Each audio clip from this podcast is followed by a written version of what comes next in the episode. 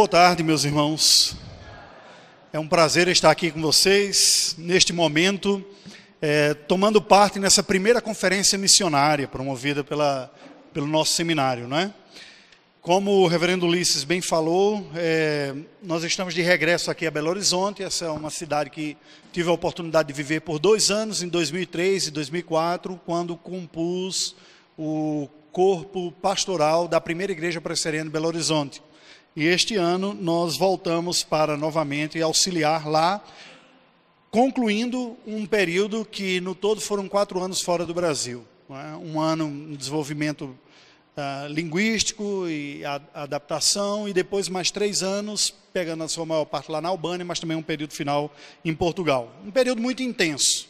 Eu confesso para vocês que um dos textos bíblicos que sempre me vem à mente quando eu penso nesse período era Paulo escrevendo aos Romanos dizendo: Ninguém pense de si além do que convém. Eu acho que eu pensei além do que convinha. Foi um pouco mais complicada a experiência do que propriamente aquilo que a gente imaginava. Mas, pela graça de Deus, nós vamos colaborar um pouco agora nessa fala com uma visão introdutória a respeito deste desafio que nos foi proposto falar sobre o Oriente ostensivo e eu vou mesclar esta fala um pouco com a nossa própria experiência, dentro daquele negócio de fomentar identificação e interesse. É?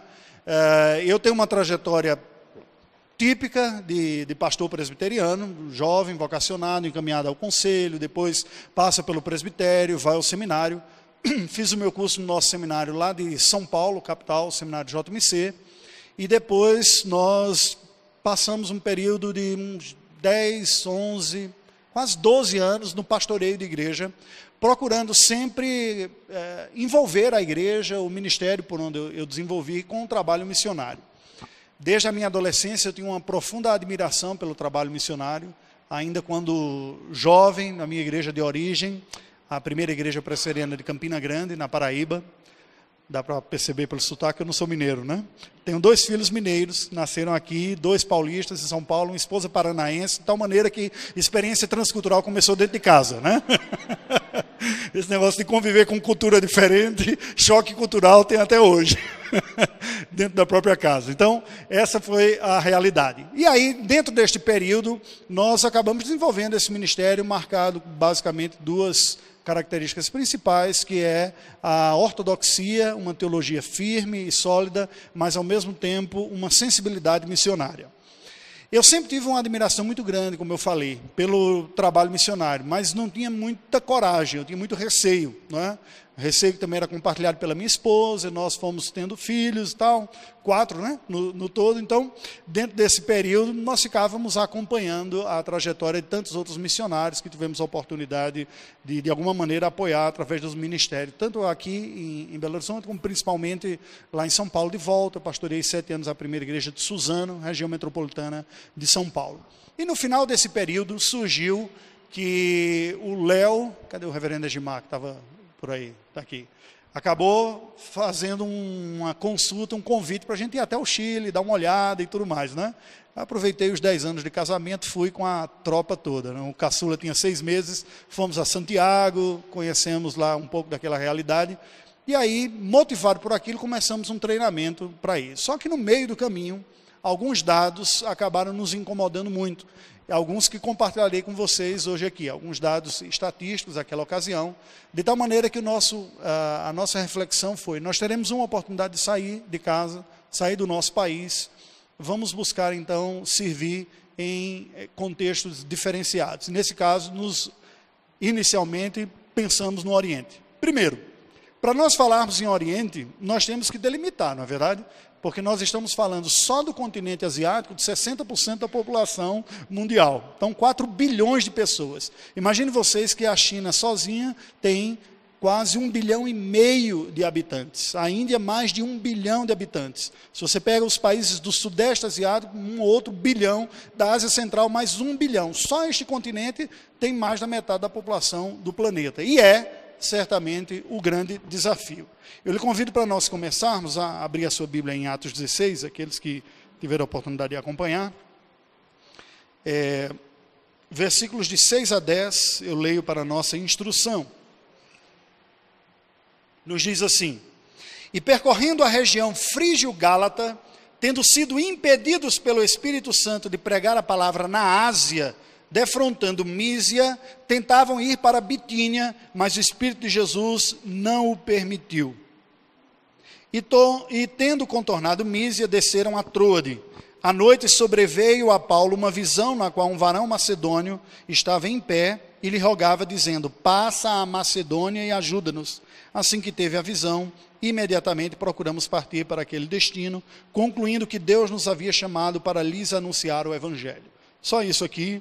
Hoje, nessa primeira fala, eu não pretendo explorar tantos elementos bíblicos, a minha intenção é fazê-lo amanhã pela manhã, com um recorte mais específico sobre o desafio árabe. Né? Mas hoje, especificamente, eu gostaria só de destacar esse texto aqui. A primeira ideia que muita coisa nós poderíamos falar sobre o trabalho missionário, absolutamente muitas, e muitas sobre o Oriente também. Então nós vamos fazer como que um funil aqui, de uma visão mais abrangente, depois nós vamos delimitando mais até chegar num ponto mais específico, que vai ser na palestra de amanhã, tá bom? Então, dentro de uma visão mais abrangente, quando nós falamos, bem, um Oriente ostensivo, por que, que isso foi falado? Nós podemos colocar, no primeiro lugar, porque certamente o mundo oriental, e com o Oriente nós queremos dizer o continente asiático como um todo, se mostra para o cristianismo o grande desafio. Estatisticamente, em termos é, numéricos, em termos absolutos, em confronto de cosmovisão, em percepção, em religiões distintas, nós haveremos de ver alguns quadros aqui.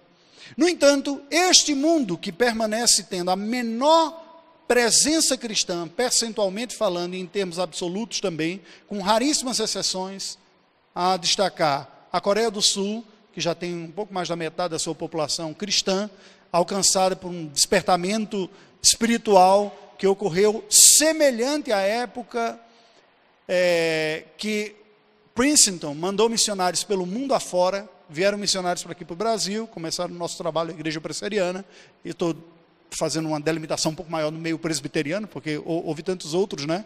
E aquela geração fantástica espalhou-se pelo mundo todo. Nós não temos muito conhecimento, eu confesso para vocês que eu vim tomar mais conhecimento à medida que fui trabalhando no próprio contexto missionário.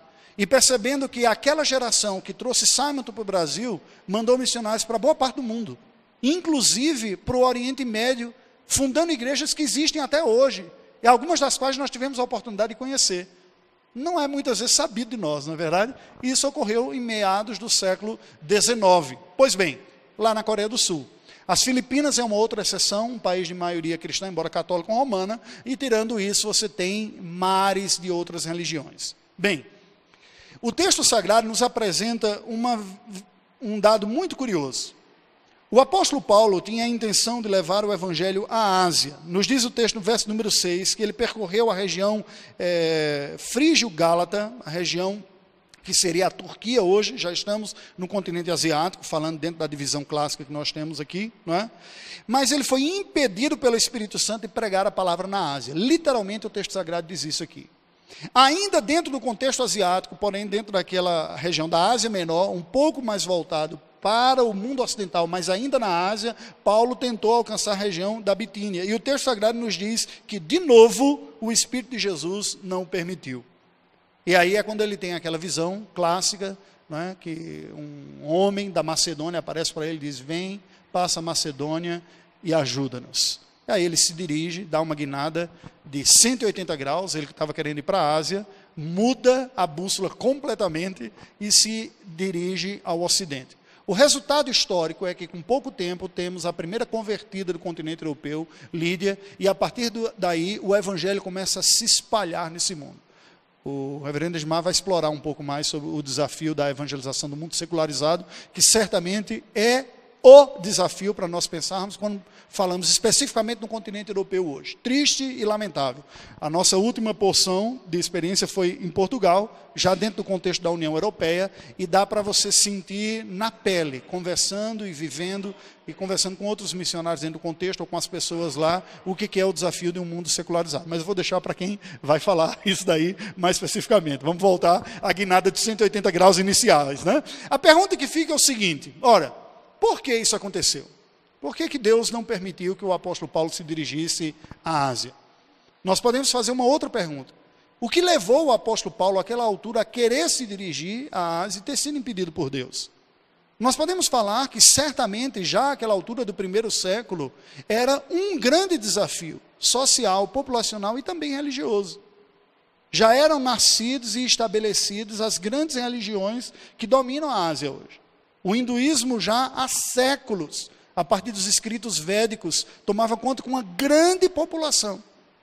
Filho do hinduísmo, Siddhartha Gautama, o Buda, já havia surgido e desenvolvido o budismo, que também crescia e se espalhava por aquela região. Não tínhamos ainda o Islã, que vem a surgir apenas no, no século VII, um, um bocado mais adiante, vai é, se espalhar bastante, que vai ser o nosso ponto de concentração aqui. Mas essas outras duas grandes religiões, sim, e grandes civilizações.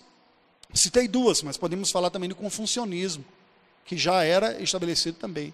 Não é? O taoísmo, religiões da China. Então veja, se nós falamos em grandes desafios religiosos, também estamos falando de grandes populações e grandes civilizações, civilizações milenares. Nós não conseguimos nem mensurar o que isso significa, uma vez que, como Brasil, nós temos 500 anos. Como Brasil, não é? Obviamente, há os povos ameríndios aqui, pré-colombianos que ocupavam, mas que não deram o traço marcante cultural do nosso povo. Religiosamente, não. Nós somos, na sua maioria, um povo cristianizado, né? não somos povo de religiões pré-colombianas aqui. Culturalmente, somos uma mistura, tem uma contribuição de tudo isso, é verdade. Linguisticamente, nós somos falantes de uma língua é, europeia, embora os portugueses dizem que nós não falamos bem português, falam uma língua meio parecida, mas não precisamente igual. Né? Então, eles falam que nós falamos uma outra língua, que é um pouco diferente do, do português de Portugal, de frente, como eles bem colocam. Bem, este foi o desafio. Possivelmente Paulo estivesse tivesse em mente esses grandes desafios populacionais, culturais e religiosos. Grandes povos, milenares, conhecidos no mundo de então, embora fora da influência e da estrutura do poderio de Roma, já estavam longe.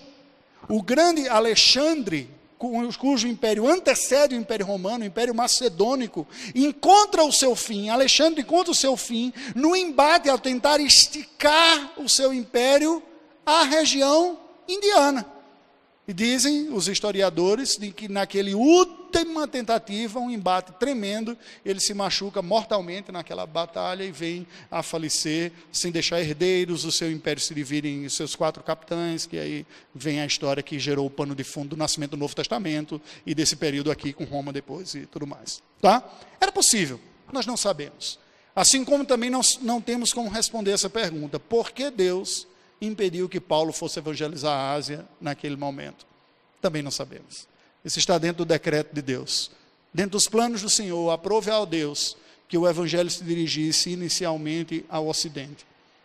A pergunta que nós fazemos e que eu coloco aqui é: quando a obra missionária se dirigirá eficazmente ao Oriente?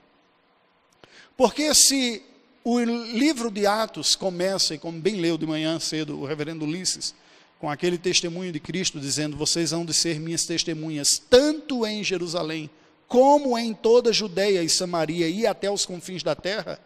Isto implica o Oriente. Ou não? Implica o Oriente. A questão é: dentro do, da economia divina, dentro do projeto de Deus, quando nós haveremos de perceber que é chegada a hora desta maior parte da população mundial? Das grandes civilizações, aquelas que já existiu anteriormente à civilização que construiu o Ocidente.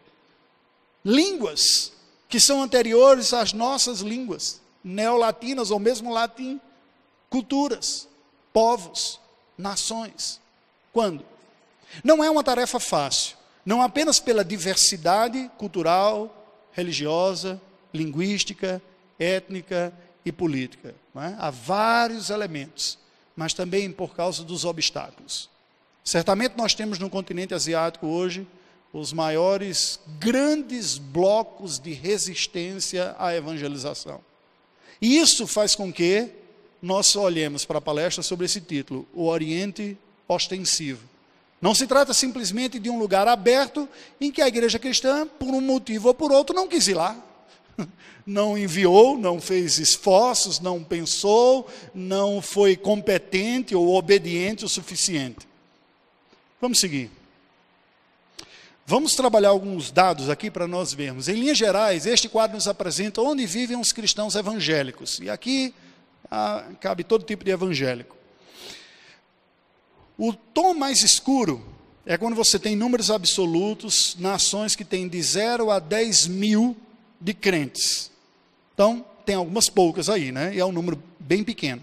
Em azul claro, de 10 mil a 100 mil. Verde, de 100 mil a 1 milhão. Um verde mais claro, de 1 milhão a 10 milhões. E em amarelo, de 10 a 90 milhões. O que é que nós conseguimos perceber? Em números absolutos, alguns dados curiosos, né? O primeiro deles que eu gostaria de destacar é que nós, como brasileiros, nós já estamos entre as nações de maior número de evangélicos no mundo. Gente, isso, claro, cabe toda uma análise aqui, que tipo de evangélico, qual a qualidade, a, é, a firmeza doutrinária, cabe tudo isso aí, que diferença estamos fazendo na nossa sociedade, mas eu vou deixar para os outros que vão tratar disso. Eu só gostaria de trabalhar esse ponto aqui. Nós somos, nós nos declaramos evangélicos que cremos na palavra de Deus, herdeiros da reforma protestante, e entre as maiores populações do mundo. Isso é muito curioso porque na minha adolescência, quando via me converter e professei a fé, ainda no século XX, minha filha que gosta de brincar comigo, dizer, você é do século passado, papai. Esse pessoal que já nasceu, né? 2003, 2004, olha para nós, você é do século passado. Então, quando eu nasci e quando eu vinha me converter na adolescência, o número de evangélicos era inferior a 7%.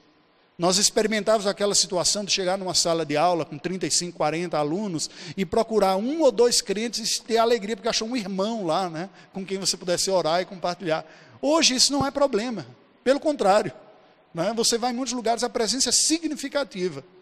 Mas como isso ocorreu num prazo relativamente curto de tempo, nós ainda temos aquela sensação de que somos um povo pequeno e não nos damos conta de que diante de Deus nós somos uma larga população aqui em nosso país. E isso nos dá responsabilidade diante do Senhor também. Ou não? Claro que sim. Não é verdade? Nós somos uma igreja evangélica estudada e considerada pelos missiólogos do mundo afora, no meio latino-americano, especificamente brasileiro, como uma igreja que está crescendo, desenvolvendo e que, portanto, tem suas responsabilidades também. Ok, agora vamos pensar um outro dado. Vocês sabem, quem participa de conferência missionária, sabe até de copa repetir isso aí, né? Que o termo grego para nações é etne, que vem a origem da palavra etnia, e que nos tempos bíblicos nação não era como era hoje. A ideia de nação é uma ideia surgida no final da Idade Média, para o início da Idade Moderna, quando tem as revoluções lá nos feudos europeus. Ah, vocês conhecem toda essa história, né? Ma o mapeamento do mundo, como está aqui, em estados-nação é relativamente recente na história da humanidade. Vem com essa fase da modernidade. A maior parte da história da humanidade é vivenciada como sendo identidade de povo, de grupo. Povos são essa realidade. Até mesmo porque, em uma boa parte, na maior parte da história da humanidade, não houve uma delimitação espacial de terreno para as chamadas nações. Povos ocupavam espaço, muitos desses nômades. Uma boa parte do, do, período histórico coberto pela sua Bíblia passa por períodos em que as pessoas eram nômades. Não é? E você tem isso, é, esta realidade no mundo antigo. No entanto, esta nova configuração que fez com que o mundo fosse dividido em nações, ela esconde um problema quando a gente pensa em termos missionários. Porque dividir o mundo em nações e não chegamos a 200, pode nos dar a falsa ilusão de que nós estamos terminando a obra missionária. Porque é bem possível que nas nações todas o evangelho já tenha sido levado. Mas isso nos cega para enxergar uma outra realidade, que é a realidade da humanidade a partir de povos, de grupos unificados em torno de sua identidade, quem eu sou como povo. Para nós brasileiros isso é um pouco difícil de enxergar, porque nós somos um povo constituído, uma mistura de raças. Os portugueses chegaram aqui, se misturaram com indígenas, depois trouxeram os africanos e também misturou e compôs o nosso povo. E tanto é que nós pensamos em nós simplesmente como os cidadãos que vão para a escola, que prestam vestibular, que falam português. A maioria de nós, esmagadoramente, quando pensamos em termos de Brasil, pensamos no grupo hegemônico. O grupo que domina a língua, que tem os meios de comunicação, de produção, a universidade, a imprensa e tudo mais. Muito dificilmente nós pensamos nos limites do nosso país em povos que são constituídos aqui, gente que viveu, nasceu, mas que não tem a língua portuguesa como a sua primeira língua, que enxerga o mundo de uma maneira diferente, não tem a religião católica como sendo a, a sua religião, e nem mesmo tem os traços muito parecidos com o nosso. Nós costumamos perder isso de vista.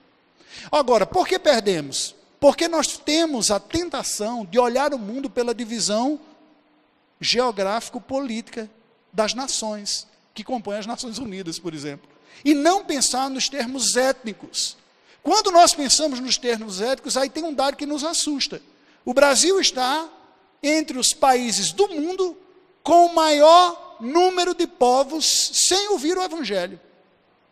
Para nós, há uma certa visão romântica no meio missionário brasileiro, que é imaginar missões e missões transculturais como sendo além-mar, um outro país, vou atravessar o Atlântico, ou o Pacífico para o outro lado, ou atravessar as cordilheiras, né, e para outra parte, e nós não conseguimos enxergar que dentro desse espaço geopolítico chamado Brasil, há mais de 100 grupos humanos que não conhecem o Evangelho que nunca ouviram nada do Evangelho, mais de 100.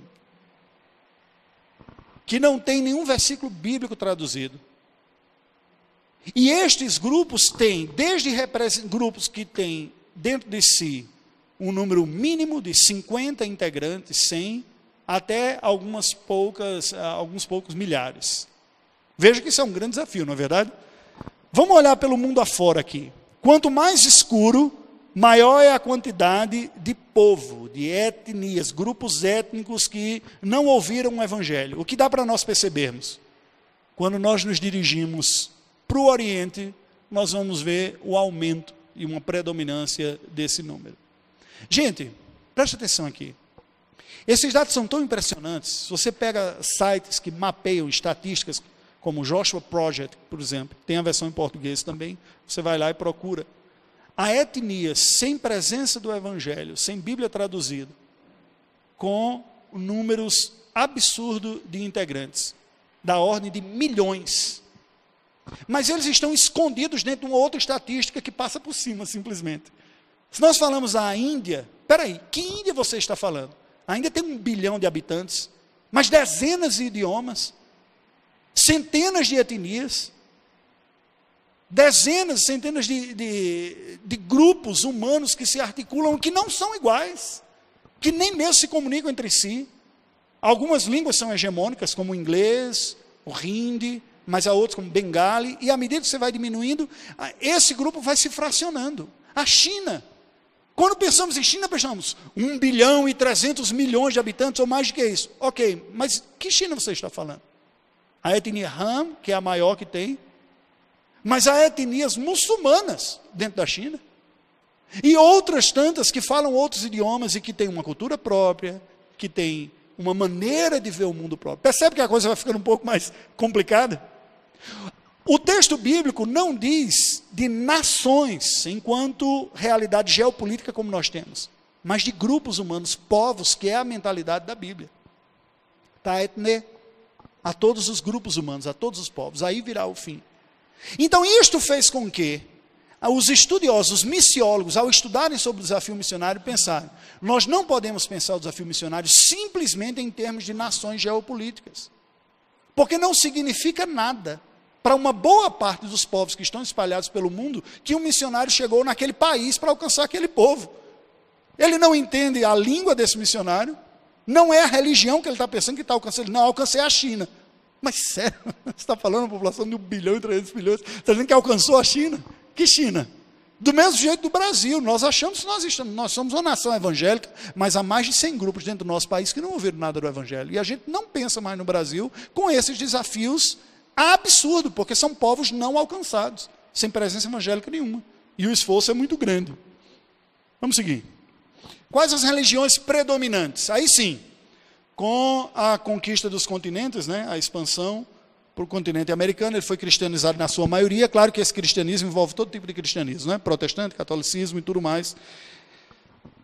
Então, o amarelo aqui do continente americano você deixa de lado. O continente africano, basicamente dividido entre a África saariana muçulmana e a subsaariana cristã.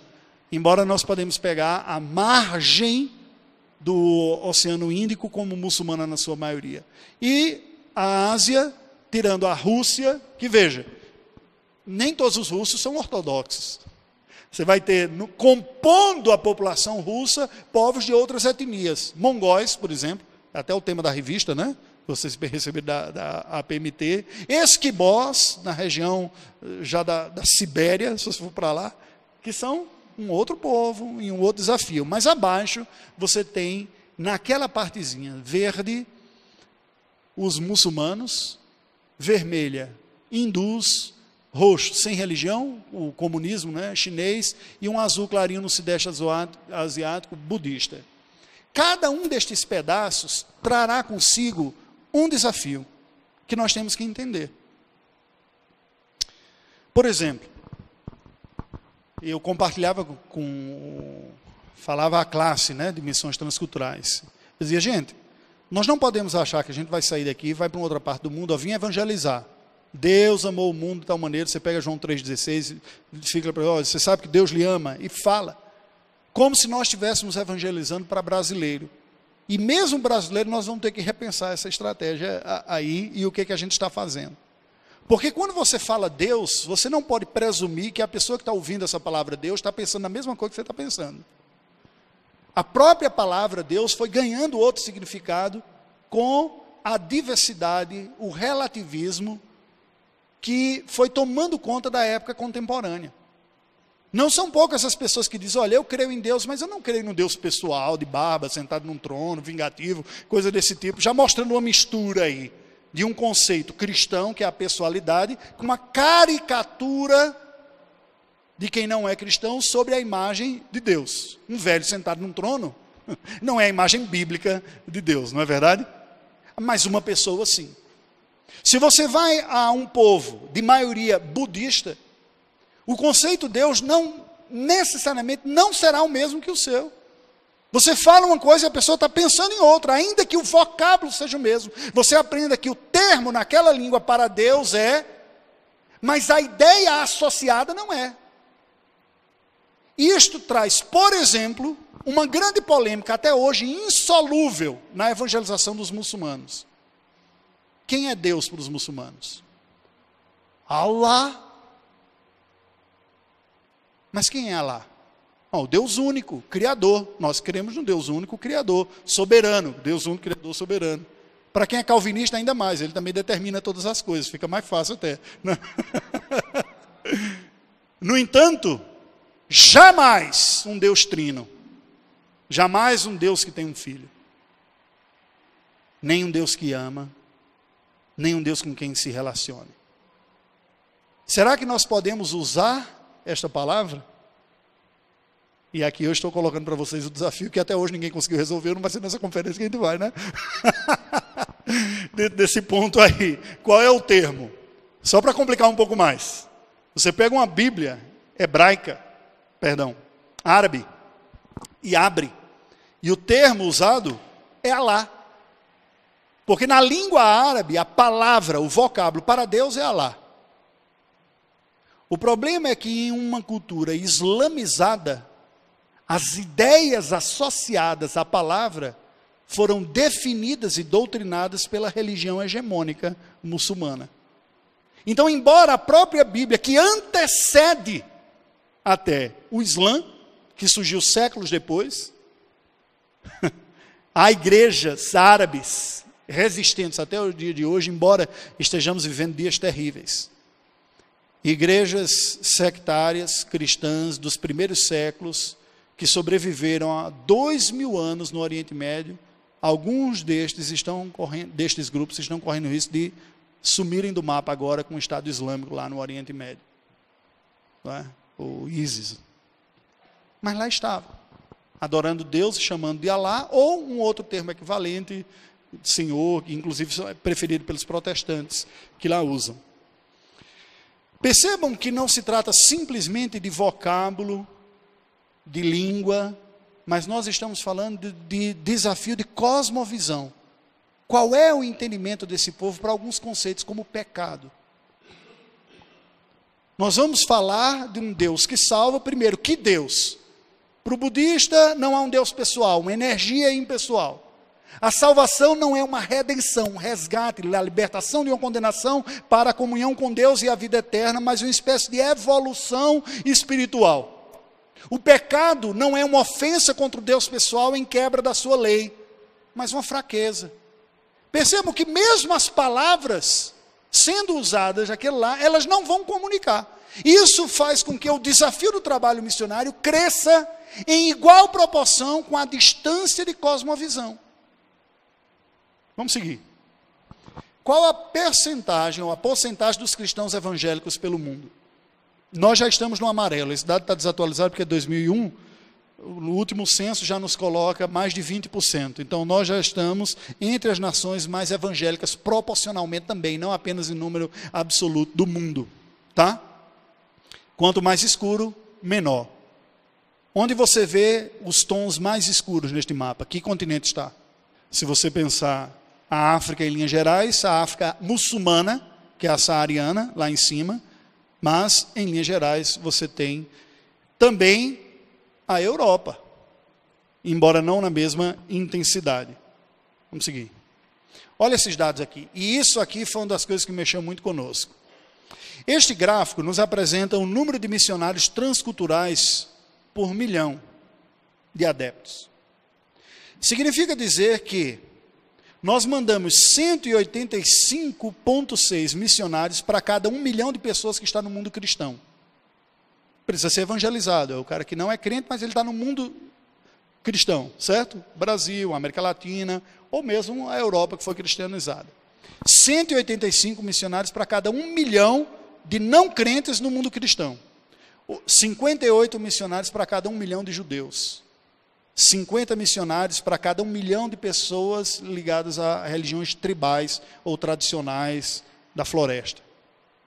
10 para cada um milhão de não religiosos. 9 para outro, religião chinesa, shintoísmo, confucionismo, 5.8.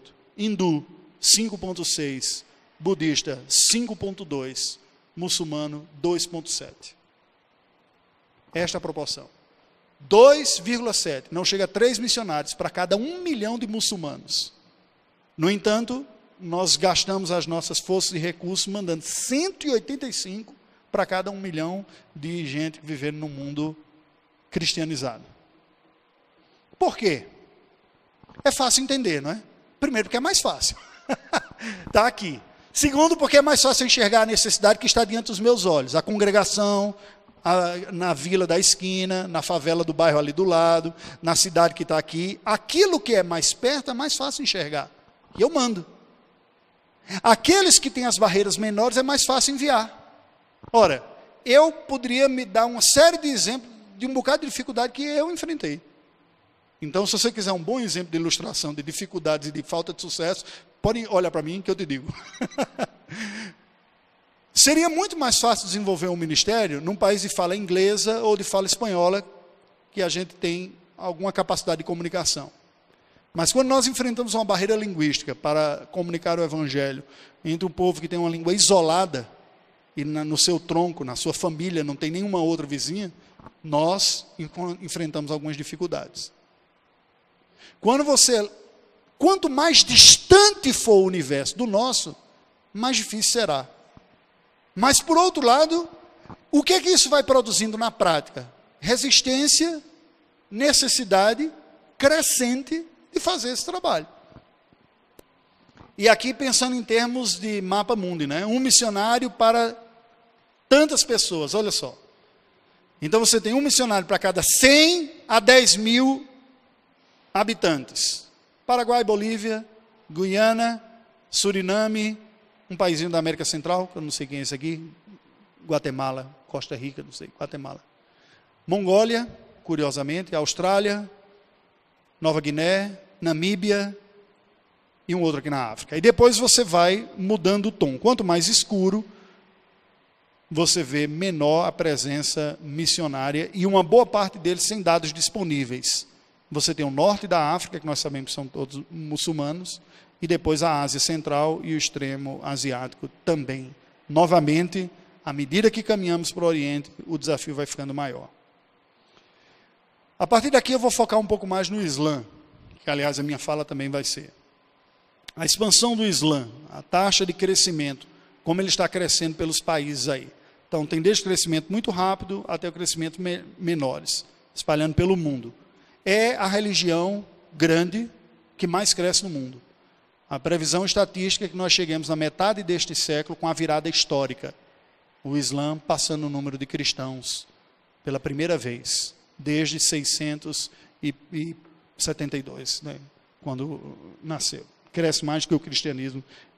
A expansão se deu inicialmente por conquista impressionante, entre 630 e 750 em amarelo aí, conquistas rápidas, depois as rotas do comércio expandiram até 1500 e por fim, hoje o principal fator é o fator da migração. Nós temos assistido recentemente a migração em virtude das guerras lá no Oriente Médio, como isso levou para a Europa, especialmente um número grande. E olha, é impressionante. Isso está na pauta da Europa. A discussão está sendo feita na rua, a discussão está sendo feita nos tabloides, a discussão está sendo feita nos jornais, está sendo feita na academia, dentro da universidade. Nós não tínhamos nos planejado muito para ir para, para Portugal, não. Isso foi um redirecionamento que a APMT mandou em virtude de algumas dificuldades que nós enfrentamos, inclusive de saúde, falta de infraestrutura lá na Albânia para cuidar das questões da saúde, submetemos o nosso nome, aí a PMT, depois de um bom tempo, nos redirecionou para Portugal, mas por alguns motivos, inclusive falta de documentação suficiente, nós não conseguimos ficar. A primeira igreja aqui, que foi a nossa principal mantenedora, precisou do nosso apoio, nós entendemos que era hora de voltar. Mas, neste período que lá chegamos, eu curioso, tentando entender esta nova realidade, para a qual não tinha me preparado. Eu passei anos me preparando, pensando no Oriente, no mundo muçulmano e tudo mais. Entrei na, na universidade. Disse, eu quero entender como é que é, qual é a discussão aqui, o que é que o pessoal pensa e tudo mais. E é interessante que essa discussão está dentro da universidade também. a academia dizendo o que é que a gente faz, como é que a gente se relaciona com um povo que não compartilha a mesma visão que é esse sonho dourado europeu. A União Europeia é uma espécie de parque de diversões em que você paga caro, mas tem produtos de altíssima qualidade, e aqui a gente vai beber, a gente vai comer, vai fazer muito sexo, vai consumir droga e ninguém está nem aí para o outro. Este é o sonho do que tem. Vamos ser ricos e vamos curtir a vida. Só que chega um bocado de gente que diz: não, vocês estão perdidos. Eu quero toda a qualidade de vida que vocês querem, têm para oferecer, mas eu não aceito essa imoralidade nós temos que seguir a Deus de acordo com a lei de Deus. Conviva com isso agora. Como é que você resolve essa situação? O que é triste? Este continente que está propondo isso foi o primeiro continente cristianizado. E era até o século XIX, início do século XX, o continente que mais mandava missionários para o mundo afora. Hoje é um continente pós-cristão. Então, esse é o desafio. Como lidar com isso? Difícil a porcentagem dos países de muçulmanos por países. Os verdes, aí mais escuros, você tem de 81 a 100% da população muçulmana. Talvez nós tenhamos alguns países na Polinésia, sabe, aquelas ilhas lá da Ásia, com população evangélica tão grande assim. Em geral, você não vai ter, não. Nós nunca seremos, nunca fomos um grupo tão grande em termos percentuais assim. Mas muçulmanos, sim. Alguns destes países, alguns que tive a oportunidade de visitar, oficialmente são 100% muçulmanos. Para o governo não há nenhum cidadão daquele país que não seja muçulmano, nenhum. Oficialmente. Existe um trabalho subversivo lá, feito por, por baixo dos panos, que está evangelizando esse povo. Oriente novamente o desafio. Eu vou dar o um exemplo de dois, que eu tive a oportunidade de conhecer. O Líbano. Está vendo esse país todo pequeno, todo cortado. Cada uma dessas colorações aponta para um grupo religioso majoritário naquela região. Xiitas no sul, de onde vem o Hezbollah, e na região do Vale do Becar, que nós tivemos a oportunidade de ir lá no Vale do Becar, em laranja ali. Os sunitas, nesse verdinho aí, cor de burro quando foge, né? Sunitas, 27%. Os maronitas, que são os cristãos libaneses especificamente, hoje estão ligados ao catolicismo romano. Outros cristãos, 9%. Os drusos, que é uma religião própria lá do, do Líbano, em rosa. O curioso, este país foi pensado e foi criado pelas Nações Unidas, depois que foi feita a repartilha lá no Oriente Médio, para dar uma espécie de proteção aos cristãos no Oriente Médio, porque era o único pedaço de terra em todo o Oriente Médio que havia uma população majoritariamente cristã. Ele disse: se nós deixarmos esse povo na mão de estados muçulmanos, eles vão ser massacrados. Então eles declararam autonomia para aquele país lá, que era de sua maioria cristã, e disse: vocês vão ser uma democracia representativa aqui, diferente dos outros países que são reinos e, e a Sharia é a lei do Estado, coisa desse tipo. Só que a coisa não funcionou muito certo, não. Isso foi evoluindo para uma tensão, para uma cada vez maior, que gerou uma guerra civil, no final do século XX, que fez com que a maioria dos libaneses saíssem do país. Tem mais libaneses e descendentes de libaneses no Brasil do que no Líbano. Lá, a coisa é tão séria, essa questão religiosa, que a religião da pessoa está na sua carteira de identidade.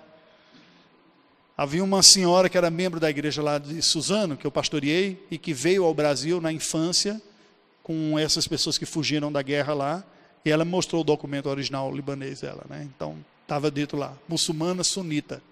Ela veio a se converter, os filhos foram os primeiros a irem à igreja, hoje é professora de escola dominical lá. Faz uma esfirra fantástica. E ela estava mostrando essa situação. Imagina um lugar em que a sua religião está na sua carteira de identidade. Mudar não vai ser uma coisa fácil, não é? Sem falar em outras coisas. As cadeiras do parlamento são ocupadas em proporção semelhante ao censo demográfico religioso do país. X% sunita, X% das cadeiras dos sunitas. Católico, xiita, evangélico, menos de 1%, uma cadeira no parlamento. Então, isso nos dá um nível de dificuldade de você pensar a evangelização do Oriente. Primeiro, que Oriente você está falando? De que religião? Que país? Como se constitui a realidade lá? Vamos complicar um pouco mais. Lá nós tivemos a oportunidade de conversar, ver a, a, algumas possibilidades de trabalho. Essa última foto de baixo aqui com esse pastor azul seria a última oportunidade que seria enquanto aprendêssemos o árabe, trabalharíamos com ele como pastor auxiliar numa igreja no Vale do Becá, de região xiita. Mas o pessoal é muito franco. Isso, isso foi uma coisa que me impressionou em muitos dos lugares que eu fui. É muito diferente de nós brasileiros. E o mineiro, ainda mais. o mineiro tem ainda mais aquele jeitinho para dizer sem dizer, sem falar direto e coisas desse tipo. O pessoal por lá era muito franco. Então, conversando com as pessoas, visitando o Vale do Becá, nós vamos dizer, olha, vamos trabalhar aqui, trabalhar nessa igreja, tem uma escola, tudo, visitando a escola, minha esposa preocupada, como é que vai fazer com os filhos, tudo. A diretora da escola falou, olha, está aqui, a escola é isso, vocês teriam condições de vir para cá e estudar, só que, olha, vocês, claro, desse jeito assim, os meninos até de oi claro aqui, eu não recomendaria não. Porque quando a coisa fica tensa aqui, eles vão pensar que é americano para sequestrar é dois pulos. Bem, fantástico, né? É melhor dizer abertamente o que, que é resultado. Você imagina como foi a conversa com a minha esposa depois daquilo lá, né? Eu não vim para aqui nem a pau. para essa região aqui, não, né? região do Vale do Becá. E essa foi a importância de nós termos feito essa visita antes para entender. Quatro filhos, eu digo, ó, se agarra dois, eu agarro dois, a gente sai correndo, né? se tiver alguma coisa aqui. Então, vê, esta é uma realidade. Vocês perceberam que o, nós pastores estamos usando colarinho clerical, né? Num país que hoje é de maioria muçulmana. Mas isso é uma briga, porque como o poder foi compartilhado daquele jeito lá, os cristãos eram maioria dentro do passado. E eles resistem a atualizar os dados demográficos, porque isso daria o direito aos muçulmanos, que são maioria, de agora pleitear uma reforma constitucional. Ora, agora nós somos maioria. Então, por direito de representatividade, nós queremos mais cadeiras no parlamento. Com mais cadeiras no parlamento, para vir uma proposta de estabelecer um Estado totalitário, não custa nada. Percebe? Você viver, imagina o que é você viver no lugar que respira-se essa tensão, você consegue perceber. Então lá acontece o seguinte: o pastor dizia, vamos sair, todo lugar público que nós formos, nós vamos com colarinho. Porque aqui nós estamos dizendo para todo mundo, nós somos oficiais, reconhecidos e autorizados pelo governo para fazer o que fazemos. Se nós não fizermos isso explicitamente, isso pode dar a entender que a gente está fazendo alguma coisa escondida. Aí é pior e é perigoso. então você tem que entender qual é a realidade que você está se metendo para fazer o trabalho. Já esse outro país, um país da região do Golfo, é o oposto. Este é um país que eu falei que oficialmente não tem nenhum muçulmano. E aí o governo faz o quê? pega um quarteirão dentro da cidade, mura, cercou esse quarteirão aqui, construiu um templo central e disse: todo mundo que não é muçulmano, estrangeiro, obviamente, gente que está trabalhando na, na Vale, na Odebrecht ou em outras empresas que estão por lá e que não são muçulmanos, vocês têm liberdade de cultuar a Deus dentro desse lugar aqui. É o único lugar que pode. E aí construíram outras igrejas e coisas desse tipo aqui. Vocês não têm liberdade de adorar a Deus, construir igreja para vocês fora desse quarteirão, só aqui dentro. Não é? é absolutamente proibido evangelizar o nacional, mas vocês podem conviver é, com esses respeitos aí. O trabalho de evangelização é o oposto, e aqui é um dado muito curioso, gente, porque você ouve um missionário que trabalha com a igreja oficial, ele tem um discurso. Você ouve um missionário que trabalha com a igreja secreta, ele tem outro discurso. E às vezes você chega quase que sentir que eles têm raiva um do outro. Porque são estratégias e modos de trabalhar totalmente diferentes. Aquele que trabalha com a igreja oficial tem que necessariamente respeitar, em uma grande medida, os limites que, a, que o Estado dá para a sua atuação. Olha, nós consentimos que vocês existam aqui, mas vocês só podem trabalhar com os descendentes, com vocês, os seus filhos, os netos, e assim vai se tornando a igreja cristã nos países onde ela é tolerada e que a maioria é muçulmana, ela trabalha com a descendência, acaba sendo uma igreja étnica. Mas e a agonia do cristão que diz: Não, mas eu sou chamado para testemunhar para todo mundo. Como fazer isso se você recebeu o, o direito lá e debaixo da, das ameaças? Então, normalmente, a igreja tende a respeitar esses limites e não evangelizar quem não é do seu meio. Por outro lado, aquele que trabalha com a igreja secreta, estas pessoas, elas, não, nós vamos fazer mesmo, vamos por aí. E muitas vezes acaba não percebendo que alguns desses trabalhos podem colocar em ameaça os outros que estão presentes dentro do país. Então tem gente, presta atenção nisso aqui, que isso é importante. Tem gente que sai, ah, nós estamos fazendo uma viagem missionária de curto prazo, com uma certa missão por aí, e nós vamos naquele lugar, nós vamos para a praça, vamos fazer teatro, vamos fazer isso, evangelizar, vamos aproveitar, beleza, sai, mostra foto no Brasil do que aconteceu e tudo mais. Só que quem vai segurar a bucha depois de gente que foi para a praça pública e fez o que não era lícito fazer dentro, são os cristãos que estão lá. Porque o governo vai chegar e dizer: o que, é que vocês aprontaram aqui? Não, não foi, não. Foi um bando de brasileiro que veio aqui, achando que estava pelo poder do Espírito Santo. Falei, não, vocês chamaram esse povo. Véio. Vocês abrigaram isso aqui. Percebe a complexidade disso daqui? Para nós é muito fácil, né? Você chega, faz, volta, ainda mostra. Olha como eu fui corajoso, fiz isso. É, assim. Quem está lá? Vamos seguir. O outro exemplo é o exemplo da Albânia, que foi onde nós servimos durante é, um, um tempo, né? A Albânia é um país equivalente a Alagoas. Pensa no estado de Alagoas, em termos de dimensão, população e nível de desenvolvimento humano. IDH também é uma Alagoas dentro da Europa. Tem hora que dizer, gente, isso aqui não é Europa, não. Isso aqui acidentalmente está dentro desse espaço chamado Europa. Falta água, falta luz, é, é um caos em alguns pontos. Dominado pelos, pelos turcos entre 1480 e 1912, e depois pelo comunismo de 44 a 92. Um povo que ainda cria ovelha, você vê pastores de ovelhas caminhando pelas estradas do país, você vê gente cuidando, fazendo artesanato, mas com uma mudança muito intensa. A Albânia era equivalente à Coreia do Norte, hoje. Então você imagina, um país extremamente fechado. Quando caiu a cortina de ferro, eles passaram por um processo muito rápido de mudança e está mudando o tempo todo.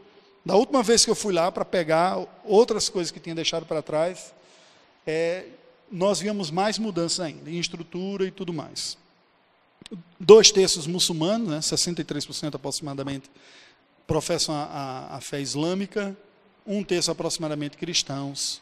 Desses cristãos, quase um pouco mais da metade são ortodoxos, 40% católicos romanos, e nós temos hoje termo de 1% de evangélicos. Foi um dos maiores crescimentos evangélicos que houve. Muitos missionários foram para lá. Imagina se hoje a Coreia do Norte se abrisse. Toda missão ia querer mandar um missionário para lá, para dizer que está lá na Coreia do Norte. Foi o que ocorreu com a Albânia. Né? Então muita gente foi. Agora o nível era muito superficial, dava para você perceber da vida da igreja. Muito simpáticos, todos eles. Não é, você não vê uma presença ostensiva visualmente do Islã, é mais é, secularizado. pouquíssimas mulheres usando véu, ou mesmo um burca, né? Isso era muito raro, né? mas eram muçulmanos na sua maioria. Aqui tem alguns fatores também. O fato de não serem árabes, isso ah, explica um bocado também. Nós chegamos em agosto de 2014, aí tem uma foto nossa. Isso foi dureza, enfrentar um frio, acordar com menos 6 graus sem ter calefação, porque é um país pobre. Nós tentamos de tudo e resolvemos do jeito que a humanidade aprendeu a resolver desde os tempos de Adão colocando fogo. Foi assim que ele resolveu. Então, esse negócio aqui, essa estufa com lenha, foi assim que a gente resolveu. Teve dia que eu estava tão chateado que eu disse, eu não vou passar frio mais de jeito nenhum, vou colocar lenha nesse troço aqui, até ele chegou 300 graus lá, lá dentro, né? Eu, fiquei de bermuda e camiseta, eu falei, não vou passar mais frio nessa, nessa situação.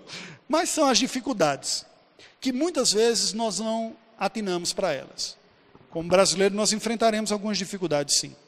A despeito da dificuldade da língua, nós col colaboramos com o desenvolvimento e a estruturação da Quicha Undilore Presbiteriana, a Igreja Evangélica Presbiteriana, na Albânia.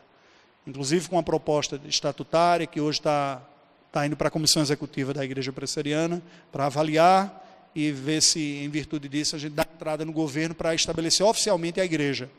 Até então era um centro comunitário com trabalhos de discipulado e reuniões devocionais, vamos dizer assim, dominicalmente.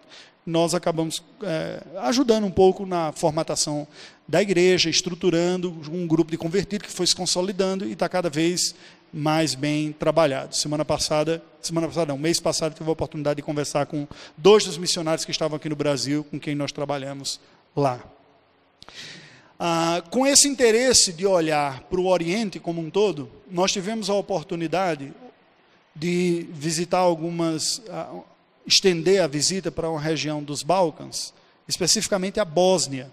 A Bósnia, juntamente com a Albânia e o Kosovo, são as três nações de maioria muçulmana da Europa. A Bósnia, possivelmente, é onde você vê isso de forma mais forte dos três países muçulmanos. Kosovo são albaneses também, mas que com as divisões de países que, que teve no passado, o povo ficou incrustado dentro da Sérvia. Bem, hoje é a Sérvia. Antes era a Iugoslávia, que desmantelou-se em sete países. Né?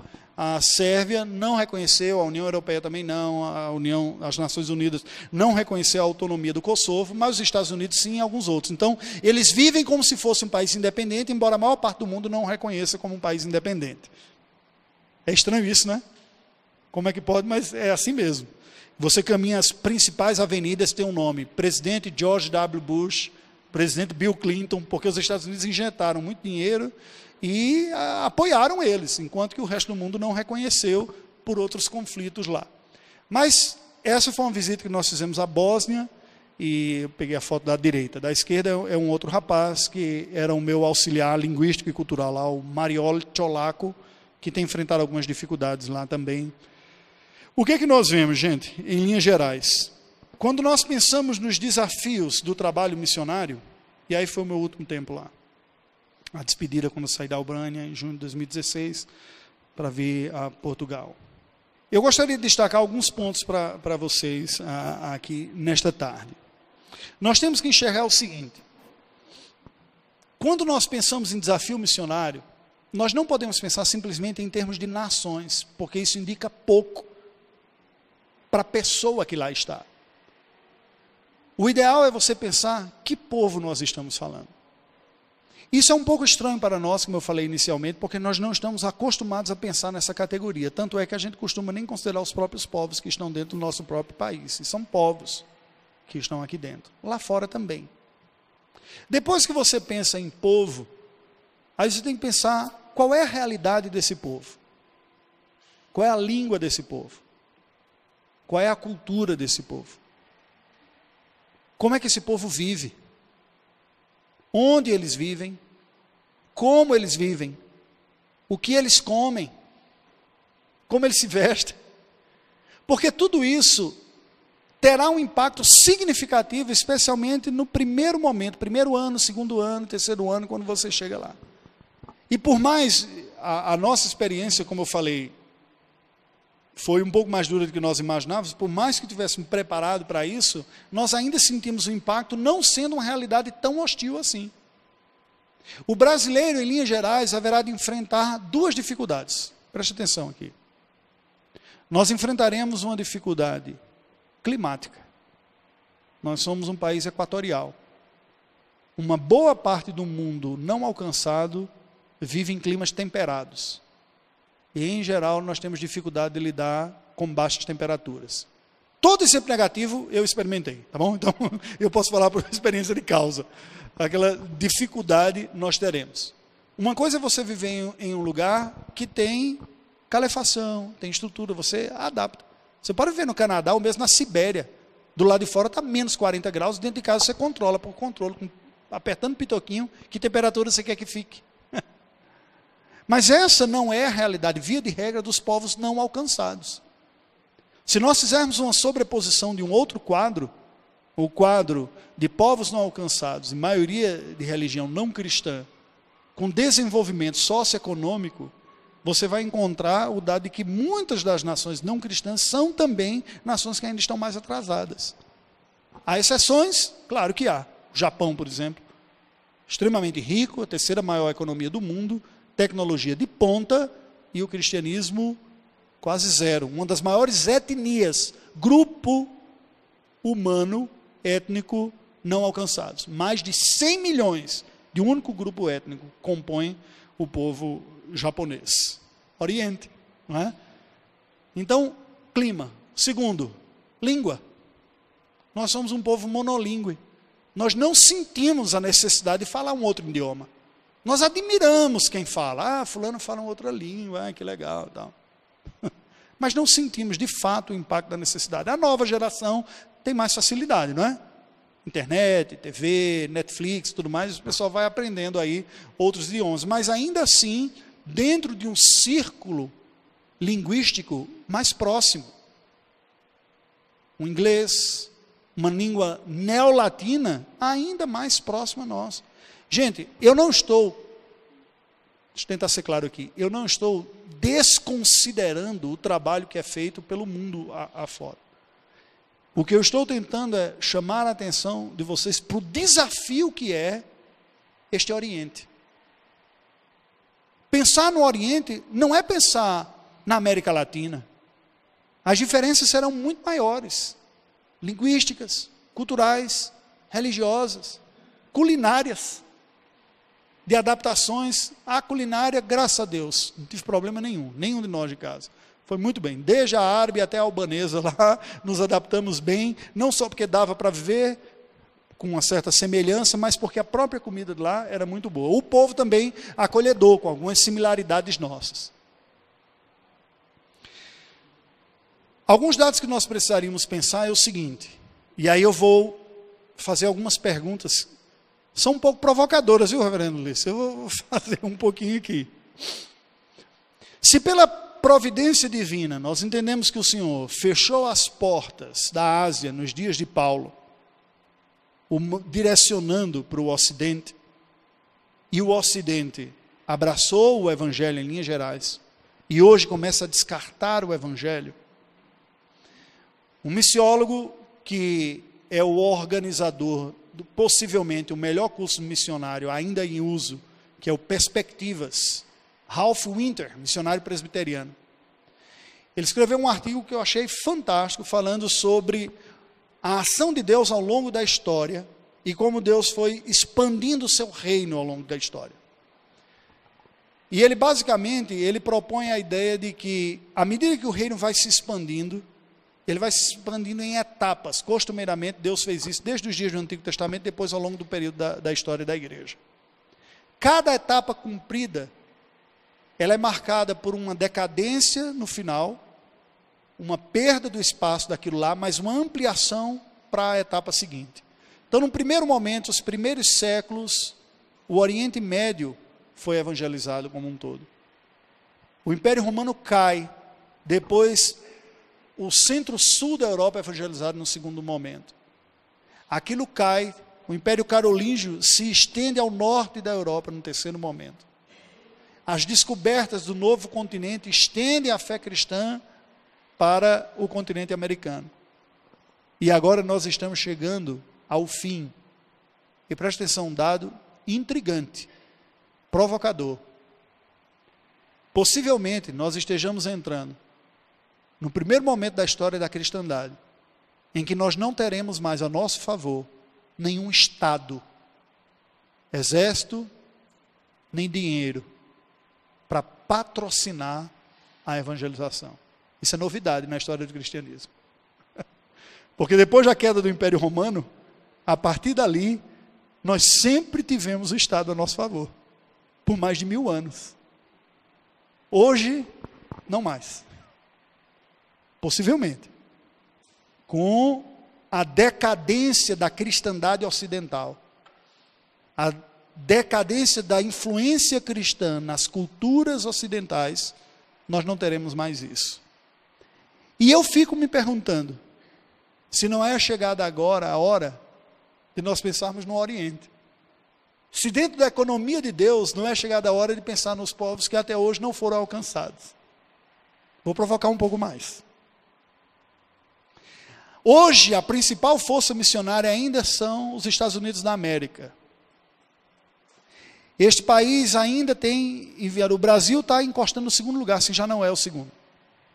Né, os latinos, com essa mudança da igreja, que já deixou de ser uma igreja do antigo primeiro mundo, hoje chamado países desenvolvidos, o cristianismo passa a ser a religião que está mais agora para os países em desenvolvimento. Preste atenção que isso é importante. Não estará Deus dando uma nova oportunidade, ou reconfigurando o cenário global, para que nessa geração o trabalho seja feito por outros agentes e de uma forma diferente do que veio sendo feito até então? Quando a Inglaterra, na sua expansão, dominou o mundo, que tinha a Indonésia, a Índia, e que muitas vezes, olha que dado curioso, a Indonésia, para quem não sabe, é a maior nação muçulmana do mundo. E durante séculos foi colônia dos reformados holandeses. Reformados presbiterianos. Quando eles saíram de lá, ficou um país muçulmano.